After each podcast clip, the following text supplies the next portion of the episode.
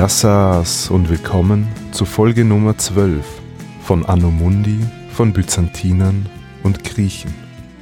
Es freut mich sehr, dass ihr heute wieder dabei seid. Das Konzept von Anno Mundi sieht ja vor, dass wir in jeder Folge mit einer ungeraden Episodenzahl die Geschichte des römisch-byzantinischen Reiches chronologisch durcharbeiten. So haben wir in der vergangenen Folge die Geschichte Ostroms von circa 474 bis 527 betrachtet. Bei solchen Folgen liegt der Fokus naturgemäß stark auf der ereignisgeschichtlichen Ebene. Die Folgen mit gerader Episodenzahl hingegen dienen dazu, interessante Themen außerhalb des streng chronologischen Pfades aufzugreifen. Thematisch versuche ich das möglichst frei Hand zu haben und für heute habe ich mir vorgenommen, die Wirtschaft in frühbyzantinischer Zeit zu beleuchten. Es ist nämlich notwendig, dass man sich auch mit wirtschaftlichen Themen auseinandersetzt, um eine Gesellschaft zu verstehen. Die Wirtschaftsgeschichte ist ein wichtiger Zweig der historischen Forschung geworden, und zum Glück gibt es ausgezeichnete Forscher, die sich mit der Wirtschaft im Byzantinischen Reich beschäftigen. Jetzt macht es aber hier im Podcast wenig Sinn, die Wirtschaft für den gesamten Zeitraum der byzantinischen Geschichte zu betrachten – wir stehen mit unserem chronologischen Überblick ja erst im sechsten Jahrhundert. Deshalb werde ich mich heute auf die Wirtschaft in frühbyzantinischer Zeit und auch hier nur etwa bis zur Mitte des sechsten Jahrhunderts fokussieren. Dabei werde ich auch auf Themen eingehen, die eng mit der Wirtschaft im Zusammenhang stehen. Dazu zählen die naturräumlichen Gegebenheiten des Oströmischen Reiches und ihre Demografie. Es wird heute auch viel um Geographie gehen. Wer von euch mit den Regionen, die im 6. Jahrhundert zum Oströmischen Reich gehört haben, nicht im Detail vertraut ist, dem empfehle ich, eine historische Karte parat zu halten. Einen entsprechenden Link werde ich auch in die Show Notes geben. Beginnen wir mit der Frage, wie groß überhaupt das Oströmische Reich war. Das römische Reich hatte im vierten Jahrhundert, also noch vor der endgültigen Teilung, ungefähr eine Fläche von 3,7 Millionen Quadratkilometer. Das ist größer als das heutige Indien und kleiner als die Europäische Union. Stand Oktober 2020. Nach dem Wegfall des Westens im fünften Jahrhundert betrug die Fläche nur mehr 1,3 Millionen Quadratkilometer, also nur mehr gut ein Drittel. Das ist vergleichbar mit dem heutigen Peru und es ist wesentlich größer als die heutigen europäischen Länder, mit Ausnahme Russlands. Im sechsten Jahrhundert, in der Regierungszeit von Kaiser Justinian, erfolgte dann der Versuch, die Gebiete des westlichen römischen Reiches wieder zu erobern und wieder einzugliedern. Das war zwar nur zum Teil von Erfolg gekrönt, aber immerhin verdoppelte sich die Fläche des römischen Reiches durch die sogenannte Renovatio Imperii wieder auf 2,7 Millionen Quadratkilometer. Das Oströmische Reich war immer auf das Meer hin ausgerichtet konkret auf das Mittelmeer und das Schwarze Meer, und das spielte für Handel und Transport eine wichtige Rolle. In den Küstengegenden, etwa im Ägäisraum oder am Ionischen oder Adriatischen Meer, herrschte ein mediterranes Klima, das heißt trocken heiße Sommer und milde Winter. Auf der Balkanhalbinsel hingegen schwächen Gebirgsketten den mediterranen Einfluss ab und führen dort zu teils kontinentalem Klima, das heißt kalte Winter und sehr heiße Sommer. Und auch die Inseln sind sehr gebirgig. Es gibt hohe Berge, zum Beispiel auf Kreta und Zypern. Größere Flächen sind nur auf den großen Inseln zu finden. In Anatolien gibt es im Inneren ein Hochplateau, das 90 Prozent der Fläche ausmacht und im Schnitt auf 1000 Meter Seehöhe liegt. Nach Süden hin wird Anatolien abgetrennt vom Taurusgebirge und nach Norden Richtung Schwarzes Meer vom Pontischen Gebirge. Im Westen Kleinasiens liegen ein paar große Flusstäler, wo ein mediterranes Klima vorherrscht. Der Mäanderfluss ist hier vielleicht ein Begriff. Weitere Gebiete, die in frühbyzantinischer Zeit zum Oströmischen Reich gehörten, waren das syrische Plateau, die Levante-Küste, das Niltal in Ägypten und die Kyrenaika.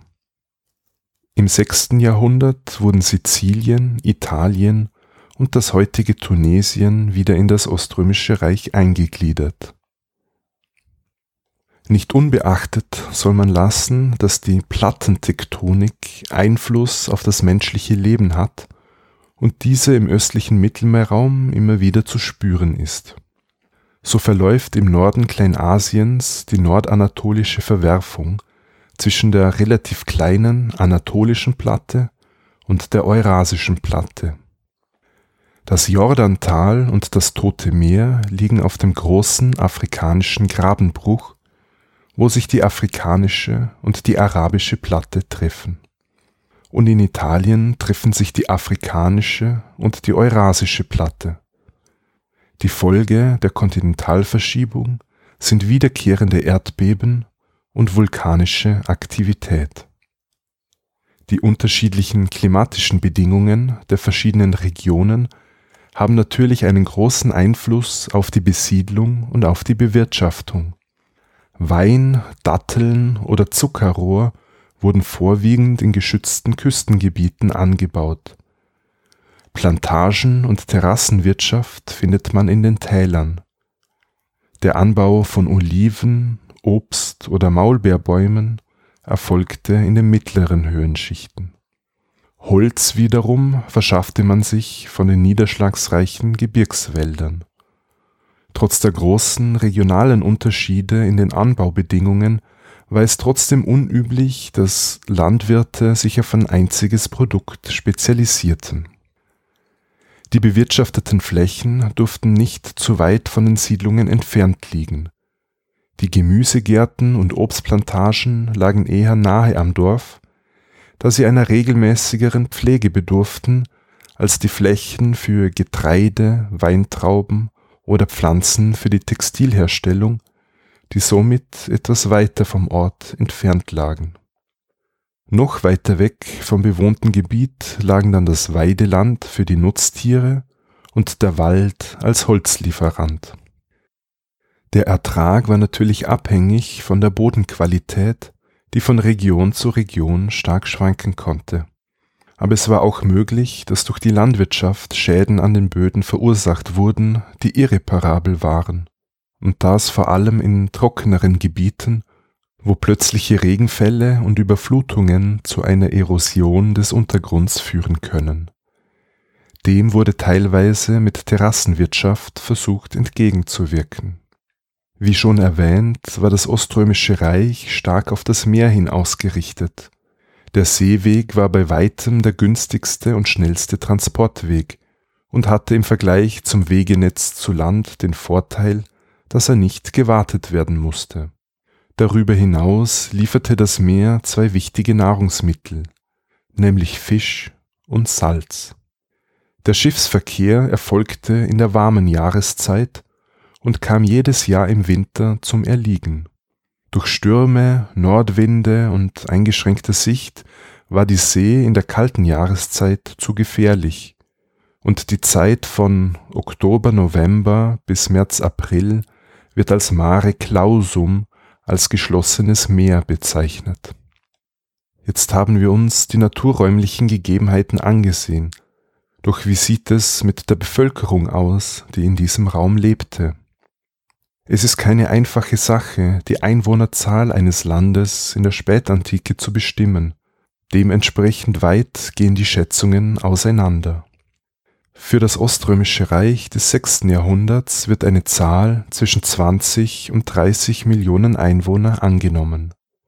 Sobald eine Person das Alter von fünf Jahren erreicht hatte, lag die Lebenserwartung in dieser Epoche bei 40 bis 45 Jahren, wobei im Gegensatz zu heute die Lebenserwartung der Männer leicht höher war als die der Frauen, was mit der damals hohen Sterblichkeit bei der Entbindung zusammenhängt. Und wie sah es im Byzantinischen Reich mit der Alphabetisierung und der Verbreitung von Rechenkenntnissen aus? Schließlich konnten einem Kenntnisse in Lesen, Schreiben und Rechnen in manchen Berufssparten deutliche Vorteile verschaffen. Aus der frühbyzantinischen Zeit haben wir noch, wie aus der römischen Antike gewohnt, öffentlich ausgestellte kaiserliche Anordnungen. Dazu kommen Steininschriften, oder Transaktionen, Rechnungen oder Verträge verfasst auf Papyrus, Tonscherben oder Holztafeln. Daraus folgernd musste es Personen gegeben haben, die diese Schriftstücke lesen konnten. Eine Schätzung, die ich zu diesem Thema gefunden habe, geht für das Byzantinische Reich von circa 30 Prozent der männlichen Bevölkerung aus, mit zumindest Grundkenntnissen in Lesen und Rechnen. Jetzt funktioniert ein ökonomisches System nicht ohne Institutionen, die für Stabilität und Sicherheit sorgen und die das geltende Recht und insbesondere auch das Eigentumsrecht durchsetzen konnten. Die Aufgabe des Staates war es also, für Sicherheit an den Grenzen zu sorgen und im Inneren die Nichteinhaltung von Gesetzen zu sanktionieren.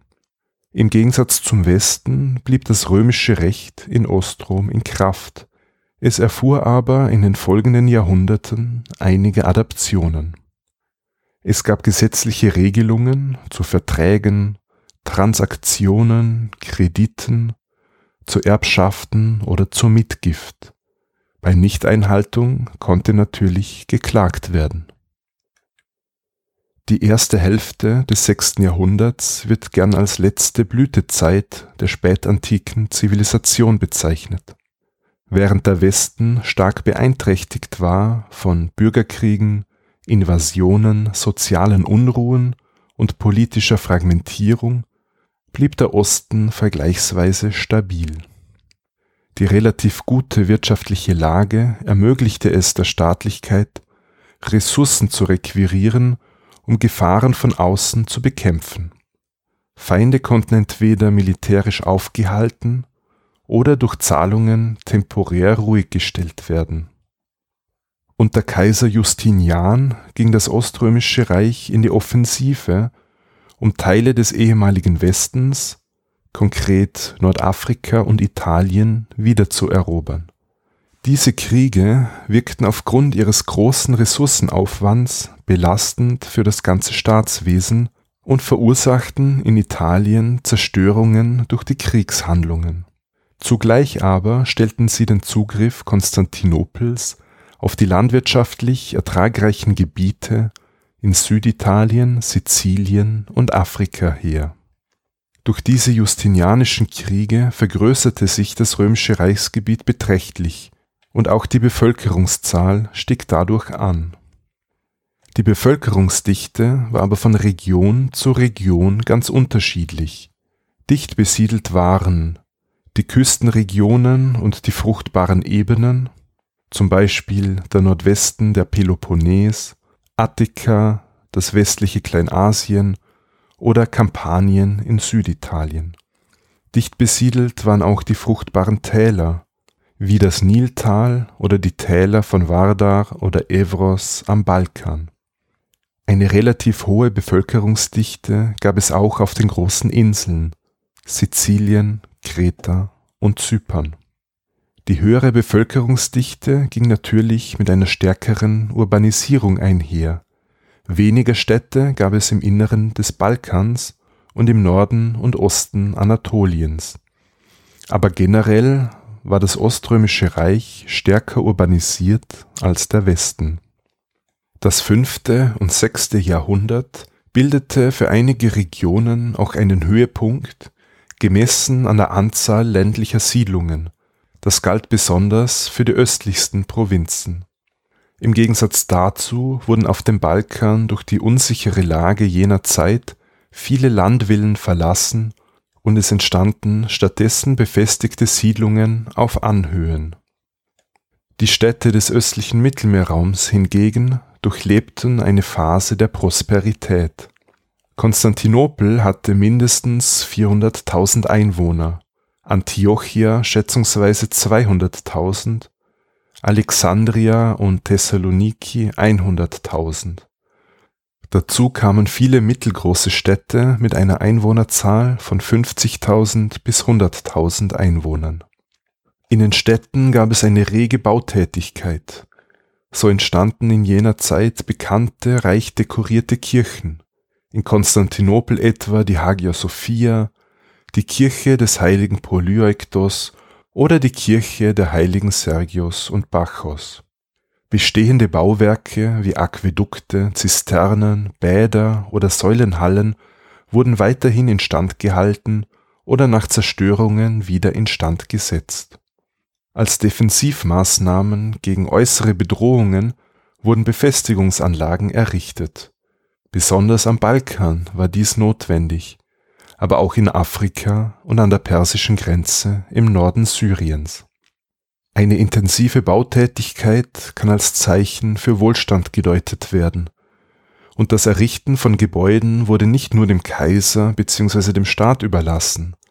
Der Bau der berühmten Kirche San Vitale in Ravenna etwa wurde von einem reichen Bankier finanziert.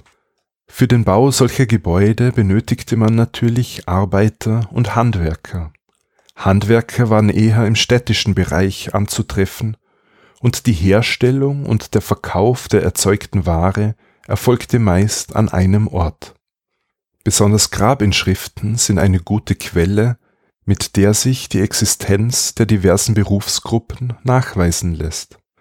So gab es im Baugewerbe Maurer, Bildhauer, Steinhauer, Mosaizisten, Stuckateure, Bauunternehmer und Architekten. Im Textilgewerbe gab es Walker, Weber und Färber. Darüber hinaus nachgewiesen sind Metallverarbeiter, Glaser, Töpfer, Zimmerleute und Schiffsbauer.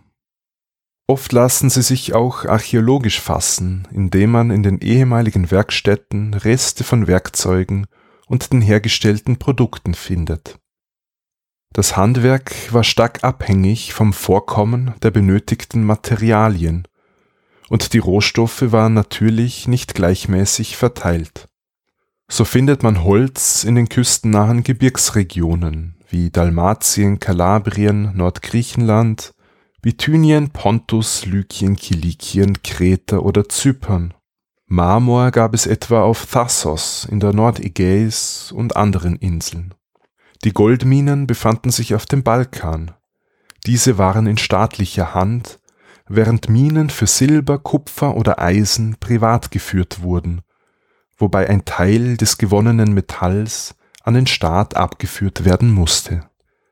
In der ostägyptischen Wüste fand man Edelsteine, in Kleinasien und auf Zypern diverse Metallminen. Jetzt sprechen wir beim Oströmischen Reich über eine vorindustrielle Gesellschaft, was bedeutet, dass selbstverständlich die Landwirtschaft den größten Teil der Wirtschaft ausmachte, schätzungsweise circa zwei Drittel des Bruttonationaleinkommens. Die Landwirtschaft kümmerte sich um die Versorgung der Bevölkerung mit genügend Nahrungsmitteln. Besonders wichtig für die Ernährung war damals der Weizen. Dieser wurde angebaut in Sizilien, Afrika, Ägypten auf den Ebenen in Kleinasien und in Thrakien. Dazu kamen noch andere Getreidesorten, nämlich Roggen, Hirse oder Hafer, sowie die Hülsenfrüchte, Erbsen und Linsen, die auch als Nahrung der ärmeren Bevölkerung galten. Zu den täglichen Grundnahrungsmitteln zählten auch Öl und Wein. Neben den essbaren Pflanzen mussten auch Pflanzen angebaut werden, die für die Herstellung von Kleidung nötig waren. Der Anbau von Hanf und Flachs ist etwa für Ägypten bezeugt. Eine besondere Rolle kam den Maulbeerbaum zu. Dieser wächst in moderatem, nicht allzu feuchtem Klima und dient als Nahrung für die Seidenraupe. Der Geschichtsschreiber Prokop überliefert die Anekdote, dass die Römer nicht mehr länger Geld an die Perser zahlen wollten, über die die Seide nach Westen kam. So habe Kaiser Justinian Mönche beauftragt, Eier der Seidenraupe aus China nach Ostrom zu schmuggeln. Egal ob diese Geschichte wahr ist oder nicht, die Seidenraupenzucht ist ab der Mitte des 6. Jahrhunderts für den östlichen Mittelmeerraum belegt. Welche Geräte gab es, die in der Landwirtschaft eingesetzt wurden? Verwendung fanden Pflug, Hacke, Spatengabel und die Sichel für die Ernte. Die kinetische Energie des Wassers wurde in Wassermühlen genutzt. In der Wein- und Ölproduktion waren Pressen im Einsatz. Neben dem Pflanzenbau war natürlich auch die Viehzucht von Bedeutung. Diese erfolgte vorwiegend auf Hochebenen und in Gebirgsregionen. Doch ließ man das Vieh auch in der Nähe von Siedlungen weiden. Archäologische Funde bezeugen Stallungen für Ochsen, Ziegen, Schafe, Schweine und Geflügel. Nachdem wir jetzt viel über landwirtschaftliche Flächen gesprochen haben, müssen wir noch die Frage klären, wem gehörte eigentlich das Land im Oströmischen Reich? Große zusammenhängende Grundstücke waren eher die Seltenheit. Meist war die Aufteilung kleingliedrig. Besonders viel Grund und Boden besaßen, wenig überraschend, der Staat und die Kirche. Dazu kamen große und kleine private Landbesitzer. Der Staat war durch die kaiserlichen Besitzungen selbst ein wirtschaftlicher Akteur, er betrieb Minen, Steinbrüche oder manche Werkstätten wie etwa für Waffen. Der Staat kontrollierte bestimmte Bereiche des Handels, insbesondere den Handel mit besonders wertvollen Produkten wie Seide, Purpurschnecken, Alaun oder Salz und hatte dabei ein teilweises oder vollständiges Monopol. Für einen Teil der Bevölkerung sorgte der Staat sogar für die Versorgung mit Lebensmitteln. Ein Teil der Bevölkerung Konstantinopels und ein paar kleinerer Städte erhielt die sogenannte Annona Civica. Diese umfasste die kostenlose Versorgung mit Weizen oder Brot, mit Öl, Wein und Hülsenfrüchten. Dieses System gab es bereits für die Stadt Rom und wurde im vierten Jahrhundert auch für Konstantinopel eingeführt der Hintergedanke war, dass die Sicherstellung der Nahrungsversorgung für die großstädtische Bevölkerung die Gefahr für Aufstände senken soll. Das Getreide für diese Annona Civica kam aus dem fruchtbaren Ägypten in die Hauptstadt am Bosporus. Dafür waren schätzungsweise 500 Schiffe nötig, die dreimal pro Jahr hin und her fuhren. Für diese staatlich initiierten Getreidelieferungen gab es eine eigene Gilde an Schiffseignern, die von gewissen Steuern befreit waren. Bei den Schiffsreisen wurde nach Möglichkeit vermieden, auf das offene Meer hinauszufahren. Stattdessen war man bemüht, in Küstennähe zu bleiben. Die Hauptverkehrsroute war von Ägypten an der Levante-Küste nordwärts, dann über Zypern an die Südküste Kleinasiens an Rhodos vorbei in die Ägäis, an Chios und Lesbos vorbei, bevor man in die Meerenge der Dardanellen einfuhr und dann über das Marmarameer nach Konstantinopel kam. Eine weitere wichtige Seeroute führte von Konstantinopel aus Richtung Westen. Man umrundete die Peloponnes und fuhr anschließend nordwärts an den Ionischen Inseln vorbei Richtung Adria. Wenn man wollte, konnte man die Straße von Otranto überqueren und kam dann nach Italien und Sizilien. Den Nachweis für Handelsrouten liefern Funde von Amphoren, die man auch in Wracks versunkener Schiffe entdeckt hat. Amphoren waren als Vorrats- und Transportgefäße im Einsatz, etwa für Flüssigkeiten wie Wein und Öl. So hat man zum Beispiel einen bestimmten Amphorentyp der in Palästina hergestellt wurde, in anderen Regionen gefunden, nämlich auf Zypern, in der Ägäis, auf der Krim, in der Donau, in Italien, in Südgallien und sogar in England. Und nicht nur Amphorenfunde eignen sich für die Rekonstruktion von Handelsrouten, sondern auch Keramik oder Münzen. So lassen sich viele weitere Handelsrouten nachweisen, auch welche auf weite Entfernung wie nach Indien oder China. Wie bereits erwähnt, erfolgte der Transport idealerweise auf dem Wasserweg. Der Landweg war kostspieliger und langsamer, war aber für den regionalen Handel unerlässlich. Deshalb wurden die römischen Straßen und Brücken weiterhin instand gehalten. Wichtige Verkehrsrouten auf dem Land waren die Via Egnatia. Die Via Egnatia ging von Konstantinopel westwärts über Thessaloniki bis nach Dyrrhachion im heutigen Albanien. Dort konnte man, wenn man wollte, dann das Meer nach Italien überqueren. Die Via Militaris, eine andere wichtige Straße, führte von Konstantinopel Richtung Nordwesten nach Adrianopel, heute Edirne, Serdica, heute Sofia, Naissus, heute Nisch, bis Singidunum, dem heutigen Belgrad an der Donau. Natürlich gab es auch Straßenrouten in Kleinasien. Man konnte über Ankara Richtung Osten bis zum Südkaukasus oder über das Innere Kleinasiens Richtung Südosten nach Kilikien oder von Konstantinopel der Küste entlang zuerst nach Süden und dann nach Osten. Als Transportmittel zu Land dienten Ochsen und Pferdekarren oder man ritt auf Esel, Maultier oder Kamel. Um Handel treiben zu können, musste man entweder tauschen oder man verwendete ein anerkanntes Zahlungsmittel. Der byzantinische Staat gab geprägte Edelmetallmünzen in verschiedenen Nominalen aus. An dieser Stelle werde ich auf das byzantinische Geldsystem nicht im Detail eingehen, hier nur die wichtigsten Infos. Unter Konstantin dem Großen wurde der Solidus eingeführt, eine Goldmünze, die für viele Jahrhunderte als eine Art Leitwährung dienen wird. Neben dem Solidus gab es den Halbsolidus und den Drittelsolidus als Goldmünzen. Für den alltäglichen Gebrauch waren diese Goldmünzen aber zu wertvoll.